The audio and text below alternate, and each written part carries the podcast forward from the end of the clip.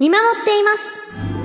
あー、お腹減ったな。山口くんおにぎり。うわ、橋本、ありがとう。山口くんを見守っています。やっべえ、教科書忘れてきちゃった。はい山口くん教科書ノート鉛筆消しゴム。あ、ありがとう、橋本。明治産業の24時間ガスセキュリティシステムはガスの状態を集中監視センターで24時間365日見守ります。万が一の事態でもガスを止めて事故を防いでくれます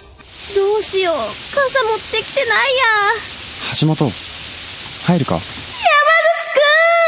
口くん。暮らしにプラスの価値を。明治産業。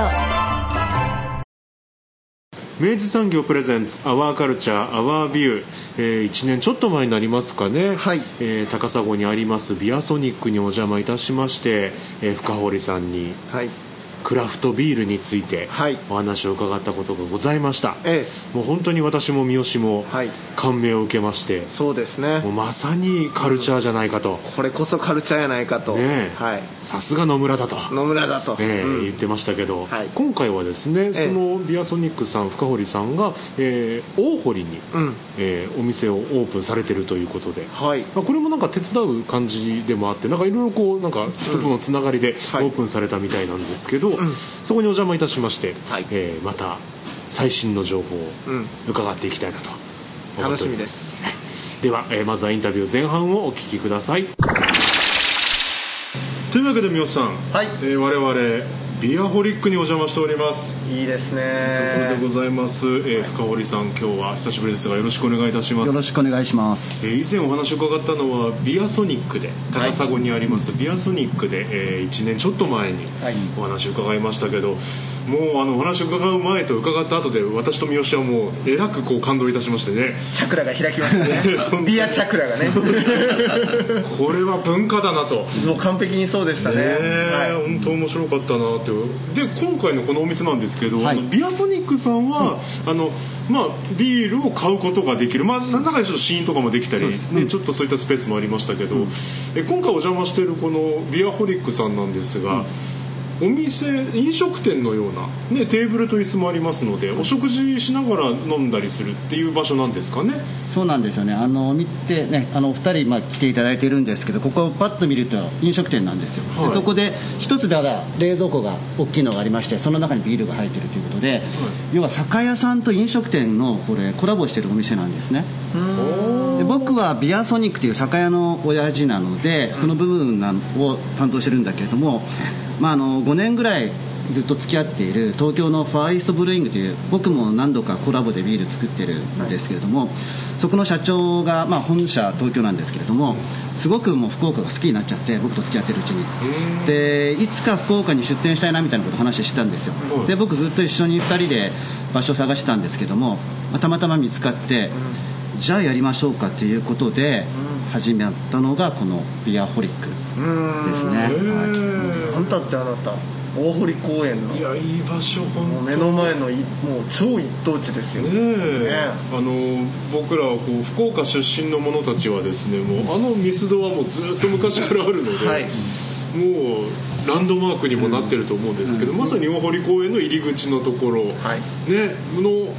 四つ角の、もう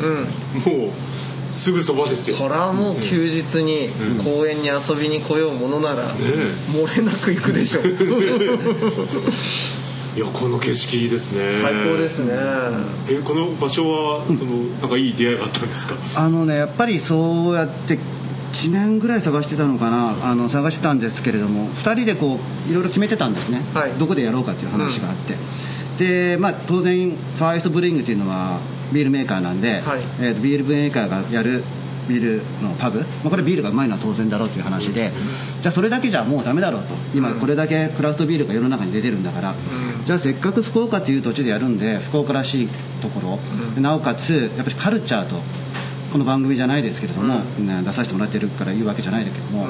カルチャーってやっぱつながらないともう多分未来はないだろうって言っていろいろ考えたんですね、カルチャーってなるといろんなカルチャーがあって、まあ、もちろんアートだとするとここは美術館がすごい近いですよね、でスポーツだったらもちろんランニングとかはい。野球場も近いし、うん。えーっとあとはまあ食のカルチャーも、まあ、赤坂大堀あたりあるし、まあ、そういうのいいなと思ってたんですよ。はい。でまあたまたまここの場所が見つかった時にもその全てがクリアできてる場所で、なおかつその僕がアメリカのポートランドで見た一番最初に入ったビアバーがすごく天井が高くて明るくて昼間っから飲めてて今までのビアパブの概念を覆したというか昼間っからいい大人たちがこんな明るいところで飲んでんだ、で何か面白い話してるみたいな、そこがもうねバッチリ来たんで、たまたまの本当出会いだったんですけど、まあ、もともと古い民家だったんですけどね。もう改修は大変だろうという思ったんだけどそのファーイストブリングの山田史郎という社長がもうやりましょうとここで。即決で決めましたねここはね、やこれ大正解だと思いますね。もう今本当になんかもう何年かずっとあるぐらいの雰囲気で、もう景色に馴染んでるし、あのとにかくね僕もあの海外に行った時にそういうお店、あのいくつかちょっと見たことあるんですけど、本当にここちょっと日本っぽくない感じの、すごい垢抜けたいい雰囲気の、気楽気楽なんだけど、おしゃれっていう感じ、いいですよね、いやありがとう。本当にそう言ってもらったら、我々ちょうど今あのお店の一番奥の、ねはいテーブル席に座らせていただいて話を伺ってるん。ですけど、ん。あの入り口の方向を見るとねあのガラスの向こうに大堀のね、景色があって、なん。かちょっとこうこの距離感がまた心地いいですよね、うん、最高ですよねえ今ビアソニックはどういう状態なんですか、えっとねやっぱりあの今皆さんが、ね、考えてるでしょコロナの時期にちょうどぶつかっちゃって、まあ、この店も実はビアソニック、えーごめんなさいビアホリックがはい。オープンする時がコロナでちょっと影響で遅れちゃったんですけども、ええーまあ、立ち上げ僕ここに絡んでたんで、はい。まず立ち上げ全力をここに尽くそうということでビアソニックちょっとお休みして、はい。こちらのビアホリックの立ち上げと、まあ、こちらの主販部もやってたんですね、でまあコロナ落ち着いたんだけどやっぱりそのビアソニック1年前来ていただいたとこって4坪のお店なんで今はその飲みながら売るっていう角打ちスタイルはちょっとお休みして、販売だけ。なるほど。ただ販売だけすることによっていろんな逆に、えーいろんなお客さんとの1対1の会話は生まれてきてて、でこの1年で飲食店の方とかがビールを着たいんだけどっていうのの相談乗ったりとか、逆にそういうふうなこうもう一回別の要素でビールカルチャーを広げるうん。拠点にはなってるのかな、でここはここで楽しくみんなが飲めるということで僕としてはビアソニックとビアホリックのバランスがよく取れた感じでなってますし、うんそんな感じで、まあ、一応高砂このビアソニックは今販売だけということでやってます、はいかね福岡でクラフトビール相談に行くっつったらやっぱもうまず最初はカオルさんのとこさんでしょ、うんそりゃね。そうそう番組でもね前回あの面白いというかあこんなビールあるんだっていうあのお話をたくさん伺いましたけど、えあれから今まででこうなんかビールカルチャーみたいなものっていうのは何か変遷があったりしたもんなんですか、はい。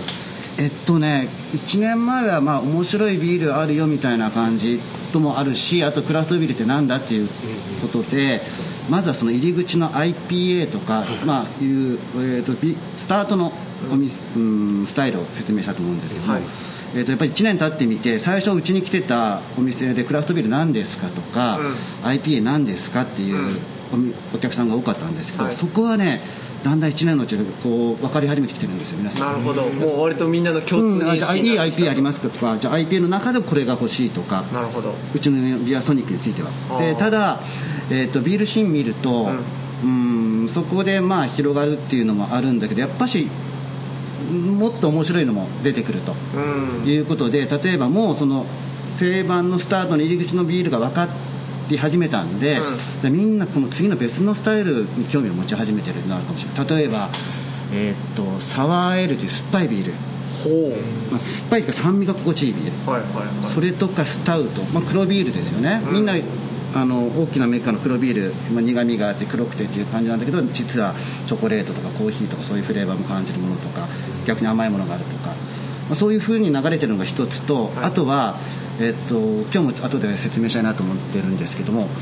うーんラガーっていう僕たちが普段飲んでいるうん。日本の大手メーカー、ナショナルブランドのメーカーがあるのスタイルなんだけど、はい。それのクラフトビール版へにえまた注目してあ同じ僕たちが飲んでいるスタイルでも、今までは全然違う IPA とかっていうスタイルだって分かりやすかったんだけど、今まで飲んでいるラガー、まあ、ピルスナーとかそういうスタイルでもクラフトビールになるとこうなるんだねという感じで、まあ、幅はすごく広くなって、楽しみ方がビールについては、うん、広くなってるしあとはもう気軽にサクッと買っていこうみたいな流れもあるしであとはお店も増えてると思いますよ福岡のお店。は,、はいはいはい。うん、少しずつだけど広がってるのは間違いないかなという気はしますよね。なるほどな、じゃあ割とクラフトビール第2期に入ったというかそんな感じがあるか。うんもスタートラインからちょっと、ね、進んだ感じ進んだ感じはちょっとあるかなって気がしますね。うん。確かにねクラフトビールっていうのはもうみんな分かってますもんね。なんかね。うんなんとなくね、うん、これなんか改めてちょっとあのお聞きするのも恐縮なんですけど、もしかしたらこの放送で初めてその改めてそこに入る人もいるかもしれないので、まあ、そのクラフトビールとは、はいはい。あと、まあ、その中の定番のはいはい。IPA っていうのがどういうものかっていうのをちょっと軽く教はい。えていただけますか、まあ普段僕たちが飲んでるビールがナショナルブランドのビールと、まあまあ、しますよね。じゃあはい。クラフトビールって何なのかというと、まあ、いろいろ定義はあるんですよ、はい。うんまあ、その中でも大規模じゃないメーカーが独自の手法で作っている味わいが多様なビール、でそれがまたアーティスティックであったりとか職人の肩着職人肩着があるような、まあ、独自性を持った、えービールというふうに僕は位置づけてますね。でその中で IPA というのがすごく、えーメジャーになったというのは理由が一つあって、まあ、分かりやすいということなんですよ、昔、えーペールエールというスタイルがありまして、まあ、ペールエールというのはイギリスで生まれたビールで、まあ、モルト感のあるゆっくり飲もうみたいな香りのいいビールなんだけども、それを、まあ、ペールエール PA はい。なんだけどそれを、えーと昔イギリスからインドの植民地時代うん。持ってった時に、持ってた時にビールってどうしても、うん、フレッシュなものだし悪くなっちゃうんですよね熱に弱いから、まあ、今でこそ冷蔵技術発達してるけど、冷蔵技術なかった頃だから,、だから悪くなってたと。じゃあどうしようかってみんな考えてえーまあ、すでにあったとか作ったとかいろいろあるんだけどビールって麦とホップと水でできてるんですね、はい。でその中のホップというのはいっぱい入れると防腐作用殺菌作用、まあ、腐らない効果があるということで、じゃあうんビールが悪くなった悪くなるんだったら、ホップ腐らない、うん、効果を持ってるホップいっぱい入れたらいいじゃないかって言って、それいっぱい入れたの、でビールはその腐らない効果まあホップはその腐らないという効果とともに苦みと香りの要素を持ってるんですよ、うんホップは。うんうんということは普通にまあ考えるとホップをいっぱい入れるということと苦くて香りが高いビールが生まれるんですね、はいはいはい。まあ、いろんなバランスはあるんだけども、えでそれを持っていったら、その後悔長い後悔に耐えれたと、うん。で飲むと、あこれは香りが良くてパンチがあるビールだなっていうことでそのインドの愛、うんインディア。インディアペールエールってことで生まれてこれがまあいろいろな紆余曲折あってイギリスからアメリカに渡ってアメリカで独自を遂げるんだけれども独自の進化を遂げるんだけども、まあ、要は分かりやすい、今まで僕たちが飲んだ喉越しのいいキリッとしたビールと違って、うん。ガツンとした香りの高いビール、うん。ということで IPA がまずうん。クラフトビールの中でうんブームになるのの火付け役の一つになったというようなそういうスタイルですね。面白い、相変わらずこの話は面白い。偶然なんですよね。すごいよね。だしまあいわゆるそのクラフトビールっていうのはやっぱその時に僕らも話しましたけど、いわゆるそのインディーズ、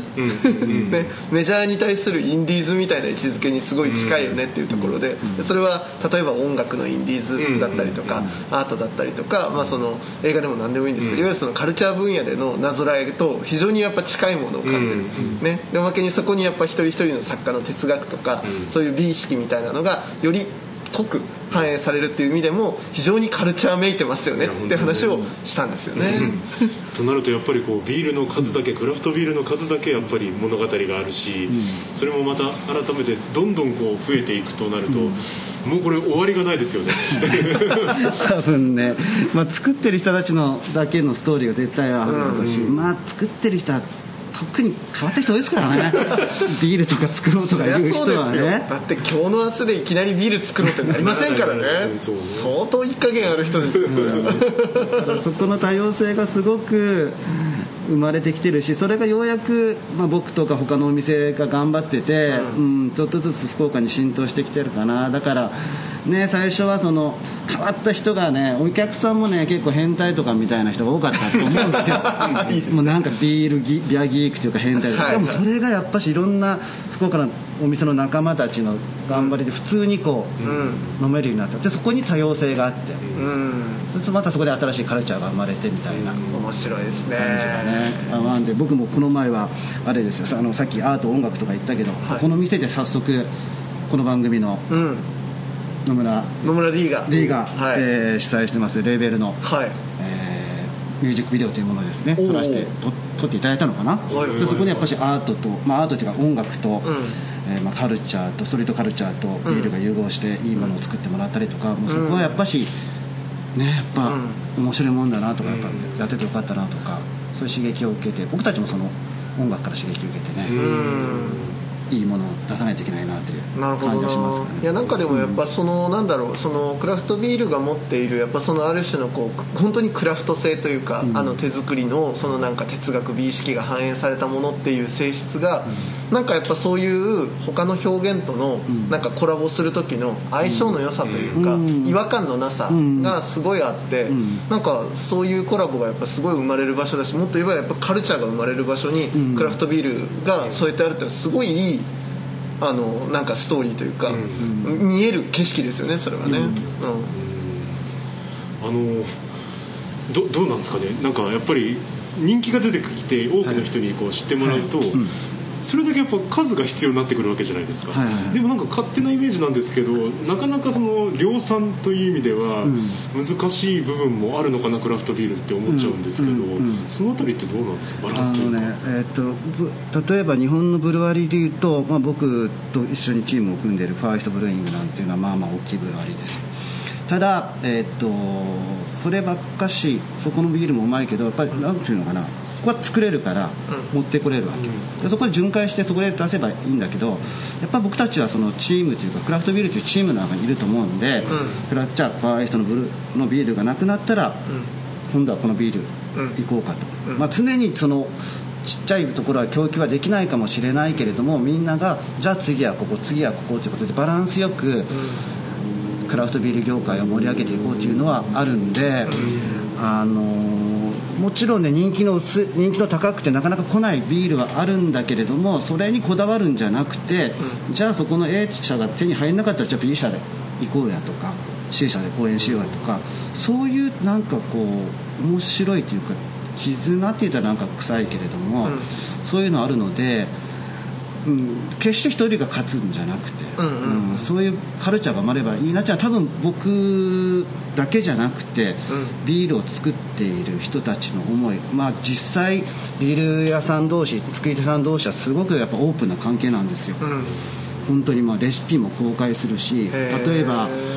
分かりやすい例で言うとコラボの影響でアメリカのアザーハーフというブルワリーが、まあ、超有名で超とんがってるブルワリーが自分のレシピをバンって公開するわけ。すごい。でその,、えー、とその利益は、えー、とコラボで頑張っている苦しんでいる飲食店さんとか、オスクとかいうプロジェクトなんだけどそれをレシピをもうバンって公開するわけですよ、だから世界中のブルワリーがやっぱしその超一流のとんがった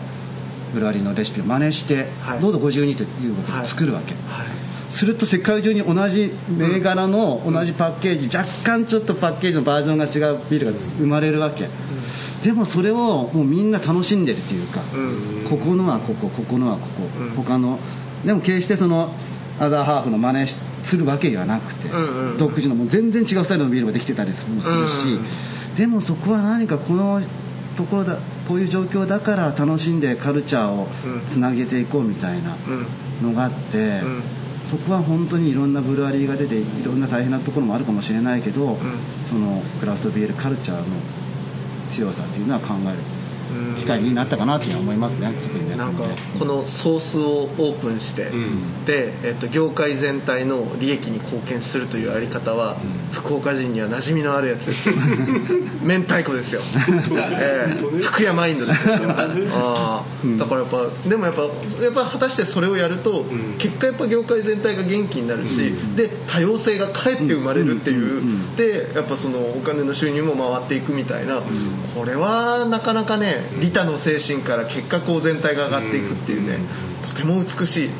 ね。なかなかできることじゃないですよね。いいシーンだよ。だからそれが今回ってるってのは本当にいいいいグルーヴで回っているいいシーンってことですよねあの前回もなんかいろいろ面白い、ね、あこんなのあるんだってパッケージから我々感動したりね、はい。あのさせていただきましたけど、なんか最近こうご自身の中で熱い一歩みたいなものってあったりします？今日はあの用意してますので、はい。もしよろしければ飲みながらパッケージお見ながらおありがとうございます。話したいなと思ってますけどもよろはしいでしょうか、い。よろしくお願いします。さあというわけで深堀さんにはい。今回もいくつかお持ちいただいておりますが、いやー相変わらず見た目から楽しいですね。本当ですよ。本当ですよ、なんか見た目的な瓶なんでしょうかねこれね。もうあのビールには全く見えないものもあったりねしますけど、えーもうご自身の順番でちょっといろいろご案内いただきたいんですけどはい。じゃあね今日ちょっと僕が今熱いと思ってるようなブランド、はい。ブルワリーをまあ2つほど用意しました、でまあ先ほど言ったスタイルが酸っぱいビール酸味がいいビールがあるっていうのは言ったんですけども、それは実は僕とチーム組んでるファーイストブリーンももうすでに取り組んでてるんですけど今日はまああえてそこじゃなくて、アメリカのメーカーを紹介します。えーっとこれ一つはねオックスボウというねアメリカの、えーっと北東部一番東海岸の北の州メイン州にあるブルワリーなんですけどもオックスボウといってまあファームハウスエールって言ってその野生酵母を使ったりとか独自の酵母で、えー仕上げるビール、まあ、特徴としてはうん酸味が心地よいビールであるとかあとはそれを作って樽に寝かせると、バレルエイジっていうんだけど樽に寝かせることによって、まあ、角を取って丸くなったりとかそこにまたさらに樽に寝かせる段階でうんフルーツを入れたりとかするビールでそれをまあじっくり熟成して作ると。でそれでどんなビールができるかとなるともうみ今ちょっとねあのラジオなんで形は分からないんでもまさにワインみたいなビールが出来上がるんですよね、もう外目も中目も中目というか中身も、うん。でこれなんかおそらくチェリーを入れているバレルエイジビールだし、まあ、こういうビールがあります。でそれと同時に彼らが作ってるのがうーんラガーって言って、えっと僕たちはさっきもかぶるかもしれないけど飲んでいるナショナルブランドのビールっていうのはほとんど、まあ、大手メーカーさんのはラガーなんですよね、まあ、ラガーっていうのはその作り方のスタイルで、まあ、細かくいろいろまああるんだけれども、まあ、ざっくり言うとキリッとしたビールでちょっと低温で作って、まあ、酵母が下の方、えー仮面下の方で発酵するので、まあ、仮面発酵とは言うんだけれども、そういうキリッとしたビール、喉越しのいいビール、で僕たちは大体そのそこの違いを見るときにまあキレとか辛口とか、うん。喉越しとか、って言うんだけど、まあ、爽快感、まあ、そういうのはいいんだけどやっぱクラフトビールなんでそこにやっぱし何かその確一的なじゃない何かが入ってるんですよ、でこの2つオックスボウっていうのは作ってるもう最近またラガーをちょっと作ってるんですけども、まあ、パッケージもかっこいいし、まあ、型やアメリカンスタイルのラガー、えーノーザンラガーっていってちょっと、まあ、パッケージもアメリカっぽい感じですね。で型やヨーロピアンスタイルのラガーを作ってましてこれもなんとなく見るとちょっとヨーロッパっぽいんですよなんとなく。うん。ガーンという。でそれもやっぱし飲むとまあホッピーっていうかねさっきのホップを入れてるのでちょっと草っぽかったりとか、まあ、フローラルな感じがあるとかっていうキレのあるビール。で香りがいい。っていうビールが今はまあ東海岸のその僕が好きなビールの一つでありますよね、いやあのやっぱパッケージかっこいいっすよね。かっこいい。確かにこれはアメリカっぽい。うん、うん。そしてこれはなるほどグラフィカルな感じがちょっとヨーロッパっぽいとも言える。面白い。なんだろうねこれ受け取る側めっちゃおしゃれやなって多分皆さん感じると思うんですけど、ななんでしょう？やっぱこの辺りもこだわりがあるんですねやっぱりね。そうですね。おそらく多分さっき僕もちょっと話しかけたんだけどビールって前の前回の放送も言ったかもしれないけど結構サイエンスとアートの融合ってみんな思ってるんですよ、はい。作り手さんは、まあかんその原例えば中身に関してはもう完全に科学の世界で発酵する温度が何度であり酵母をこのタイミングで入れるとか、えー酵母を培養して独自の酵母を作るとかそういう科学のまさにサイエンスだと思う、でもそれだけじゃないよと。でやっぱビール飲んでこういうして楽しくなると。そこには何かのカルチャーが生まれるだろうしひょっとしたら野球飲んでると野球飲んでるじゃない野球見てる時に飲む、じゃあちょっと野球のニュアンスを入れたとか、そういうみんなのその好きなところが、おそらくカルチャーであるというか形をちらっと出しつつ、パッケージにも出てくるんじゃないかな。その遊び心、はいはいはい。そこがやっぱしクラフトのクラフトビールの楽しさがあるんでそこがやっぱしその個性的な人、職人がアーティストがっていうところにつながると思います、好きだな ねそういうこだわりとうん。哲学があるものづくりを、ね。伝わりますよねそれがね、うん。ビンビンきますね。楽しい、えーそして、また別のやつもありますね、はい。行きましょうこっち、はい。こっちはね今度はニューヨークのえーっと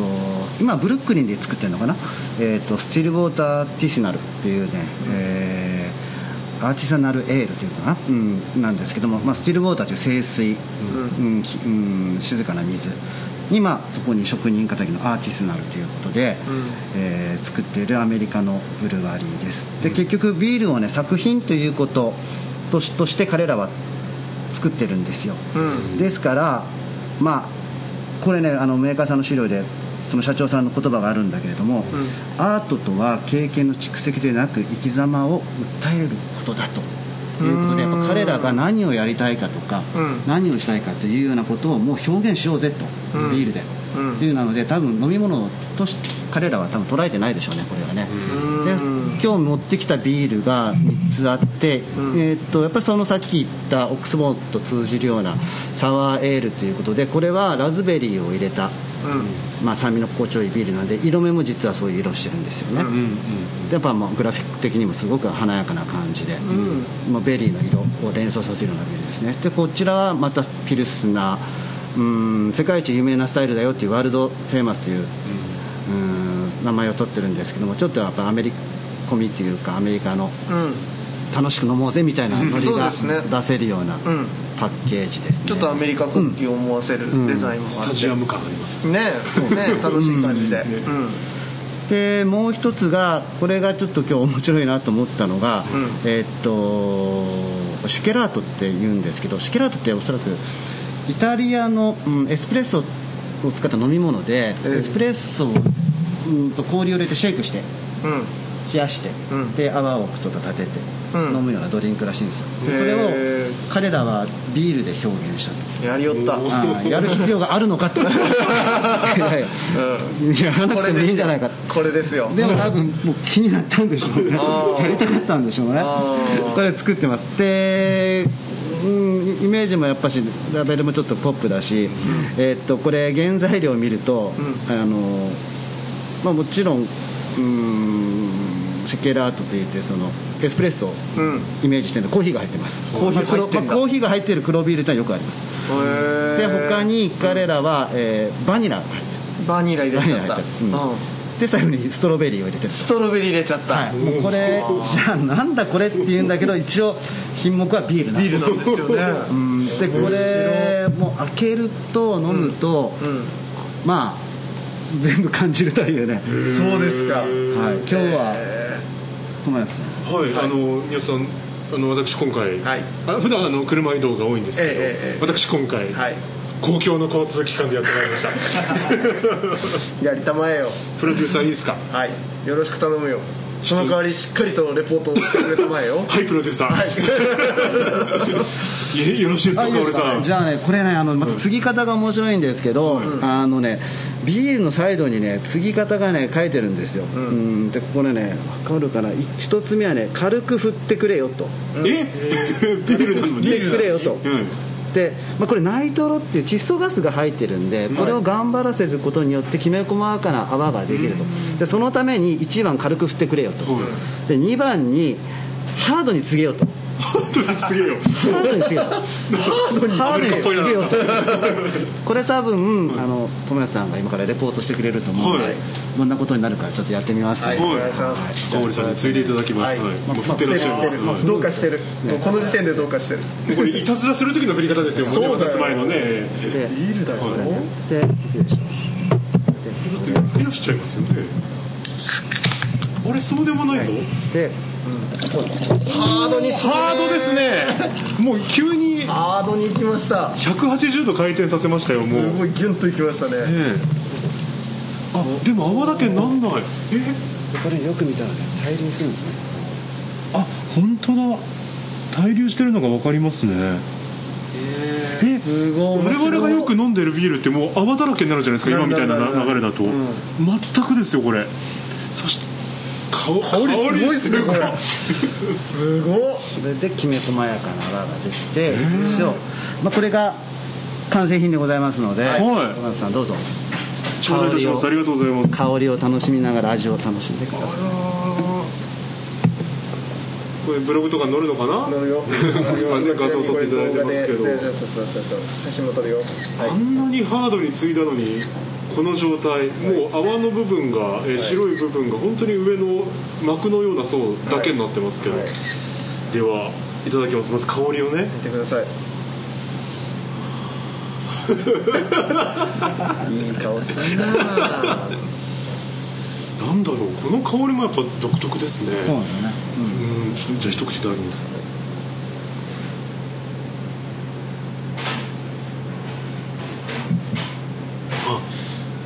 のベリー系の酸味っていうのはすごいわかりますねも。ううん。うん。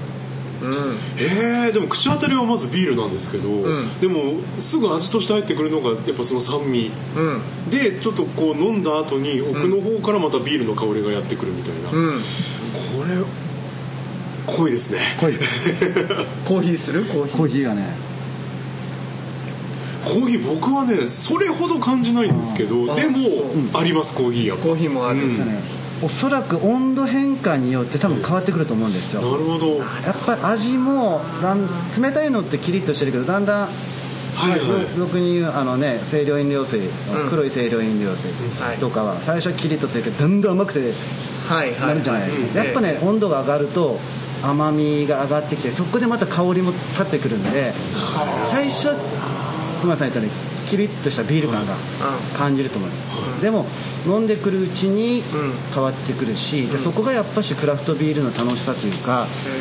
最初最後までうん。楽しめるしでその間に会話も弾むし。そういうなるほどな味の変化を楽しめるわけですね。あの普段飲んでるビールがダメだって言ってるわけじゃないんですよ、ええでもええ。やっぱり飲むスピードが全然違うなと思いました。そうですね。今一口もらって、ん。その味合わせてもらって、で今深織さんがそのお話聞いて、はい。これゆっくり飲ませていただきたいなって思いますもんねやっぱね。味の違いみたいな。へえ。いやーごめんねプロデューサー。もう今本当にもう本当に世が世ならもうすぐすぐ ちょっと一口ちょうだいよっていうところですよ。でもおっしゃる通りですね。うん、まだまだあのこの段階だとそのビール感と、はいその酸味のベリー感が。ベリー感を楽しむ段階なのかなと思います、本当に。えディレクター車なの？飲んじゃうの？飲んでいいですか？飲んでよ飲んでよ飲んでよちょっと。あの被験者は多い方がうんそうですよ。多様な声がお届けできるからあすごい。どう？酸っぱいっすね。酸っぱい。んだ。そう酸っぱかったそうサワーやっぱねそこがね、うん、やっぱここに書いてる通りサワーなんですよね。その甘みもあるけれども、だからね全ての味がね多分ねこれね楽しめると思いますよ。なるほどな。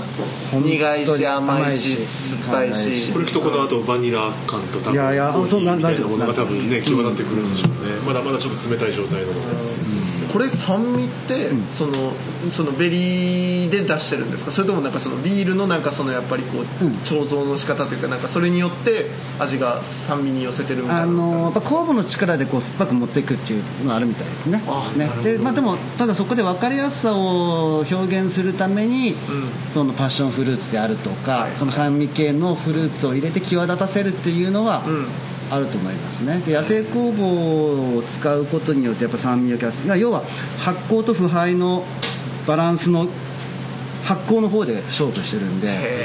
そこをきれいに保たないと腐敗の方になっちゃうんで、うんうん。そこはさっき言ったような科学の面、はい。要はこれはあくまでも酵母の力で発酵させてうん。る腐らせてるものじゃない、そこのバランスで彼らは多分動いてるし、それをイメージするのにはうん。単純な計算上じゃなくて、う今まで例えばイタリアで飲んだシェケラートの思い出が、うん。彼らの中に頭があってあの時の楽しい雰囲気をビールでっていうのもひょっとしたらうん。あるかもしれないし何かがすごくこう体現しているうん。経験がでそれぞれのブルワリーがそれぞれの考えが思い出がっていうのはあるのかもしれないですよね。うん。そこが確一化されてないというあるので非常にもう個人的なユニークな体験から、まあ、この味が生まれてるってことですよね、うん。もう本当になんか好きな映画タイトル映画のタイトルをビールのタイトルに持ってくるところもあるし。面白いですね。うん。俺のビールですね。なんだろうそのやっぱもちろん味とかを追求してらっしゃるんでしょうけどそこにちゃんとこう物語が引き連れられているっていうのが、クラフトビールなんですねやっぱね。ね。うん。えーそれはだからこうなんだろうな。やっぱメジャーが出すようなこう最大多数を取りに行くんじゃない。がえっとからこそこうある層にはめちゃくちゃ深く刺さる。しもうこれは俺の物語だっていうぐらいの強い共感を生むものでもあるんだろうなと思うと。いやつくづくやっぱりねこいつはカルチャーだよ どうコーヒーちょっと見ましたか甘甘甘みが出てきました甘み出てきた。甘み出てきましたよ。出てきおったか。ディレクター甘みが出てきましたよ。出てきおったか甘み。ちょっとだけ。あ本当だ、ね？バニラ味出てきた。ちょっと酸っぱさが後退してきて、うん。あの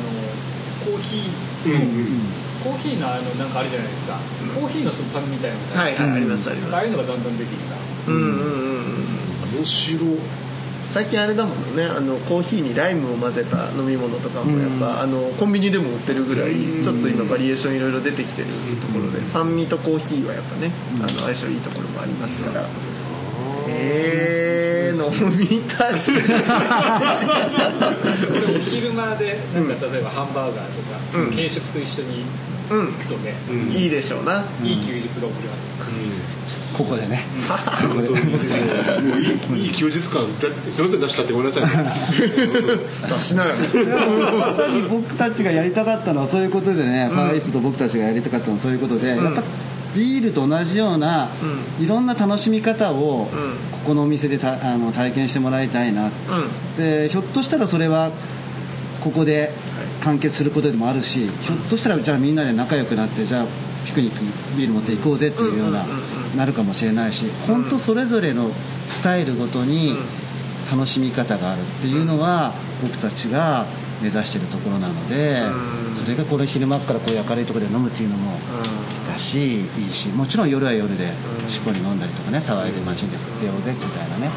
こともあるしいや本当そういうのをいろんな楽しみ方多様性を伝えていきたいなっていうのは僕とファーイーストの山田がずっと話してたことなのでね、いやこれもう絶対大堀こもうそれこそコロナがある程度落ち着いていってさ、うん。まああの本当に屋外でうん。もう安心してそうやって遊べるようになったらいよいよ、ん。まずここでちょっとクラフトビール12本ちょっと仕入れてさ、うん。でそのままピクニック感覚でさ、うん。公園行ってよ、うんうん。楽しむっていうさそうね。そのスタイルがもう見えるね。見えますね。ねもう今週末にもしたいもん。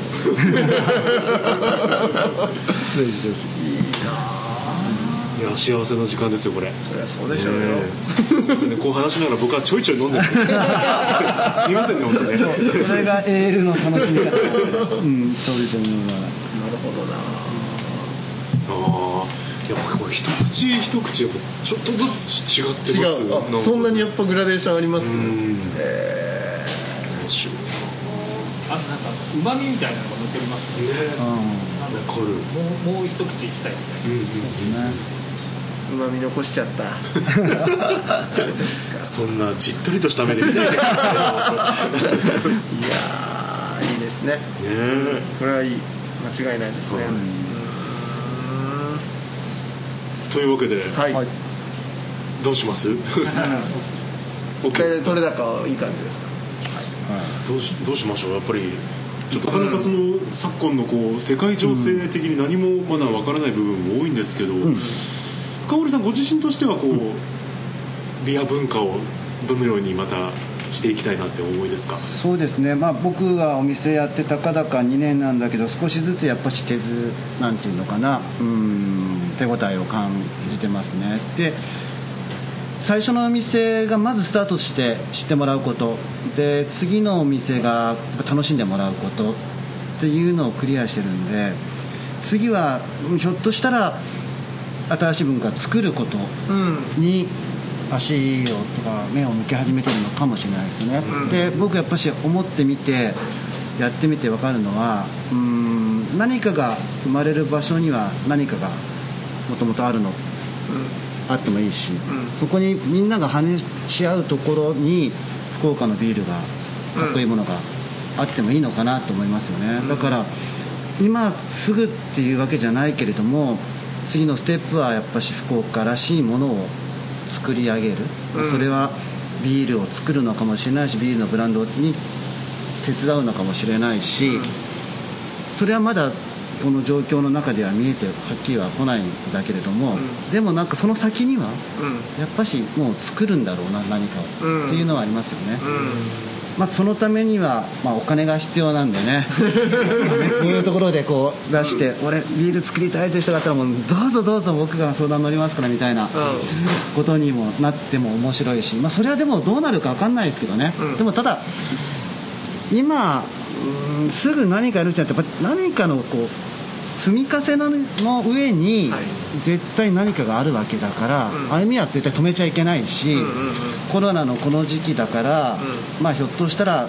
後退するのかもしれないけどそれでも絶対前を向いて新しいものを作ってそのためには今あできる方法でいいビールを届けていきたいということで販売もだし、うん。この、まあ、ちゃんと節度をと守った店の経営もだし、うんとにかく続けていきたいなと。ビールをね、うん。で作っていきたいな、うん。作りたいなかな、うん。なんでぜひぜひ皆さんいろんな話をビールでね、盛り上がってビールだけじゃなくてそれぞれのカルチャーの中にこのビールがあって、そういう生活を作るというのもまた作ることの一つかもしれないし。ね。うん。まあいい生活楽しい生活カルチャーを作る中に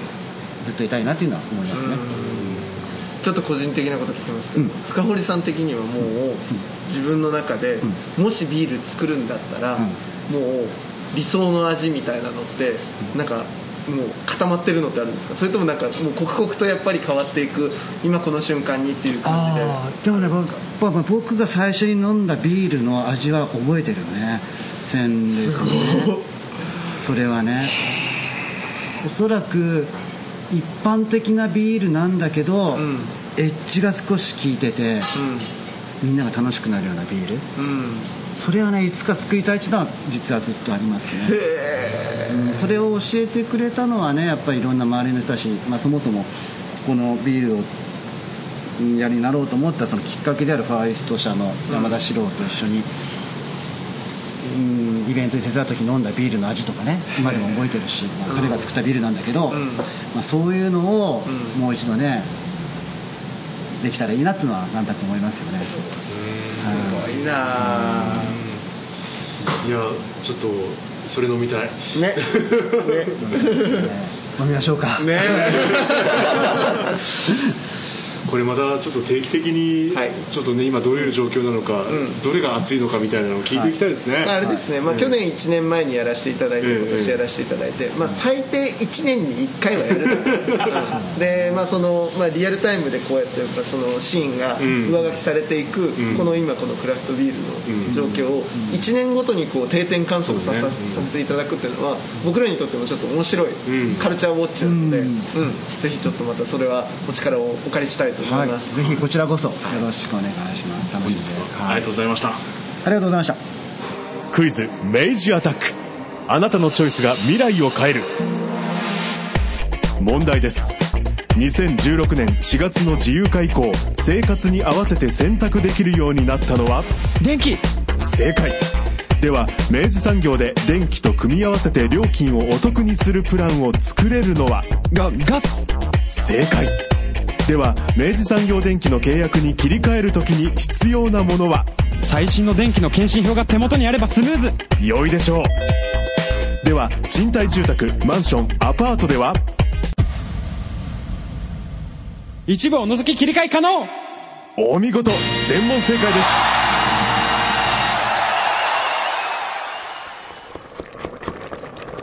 おいお母さん。うちのガス明治産業だっけ？暮らしにプラスの価値を明治産業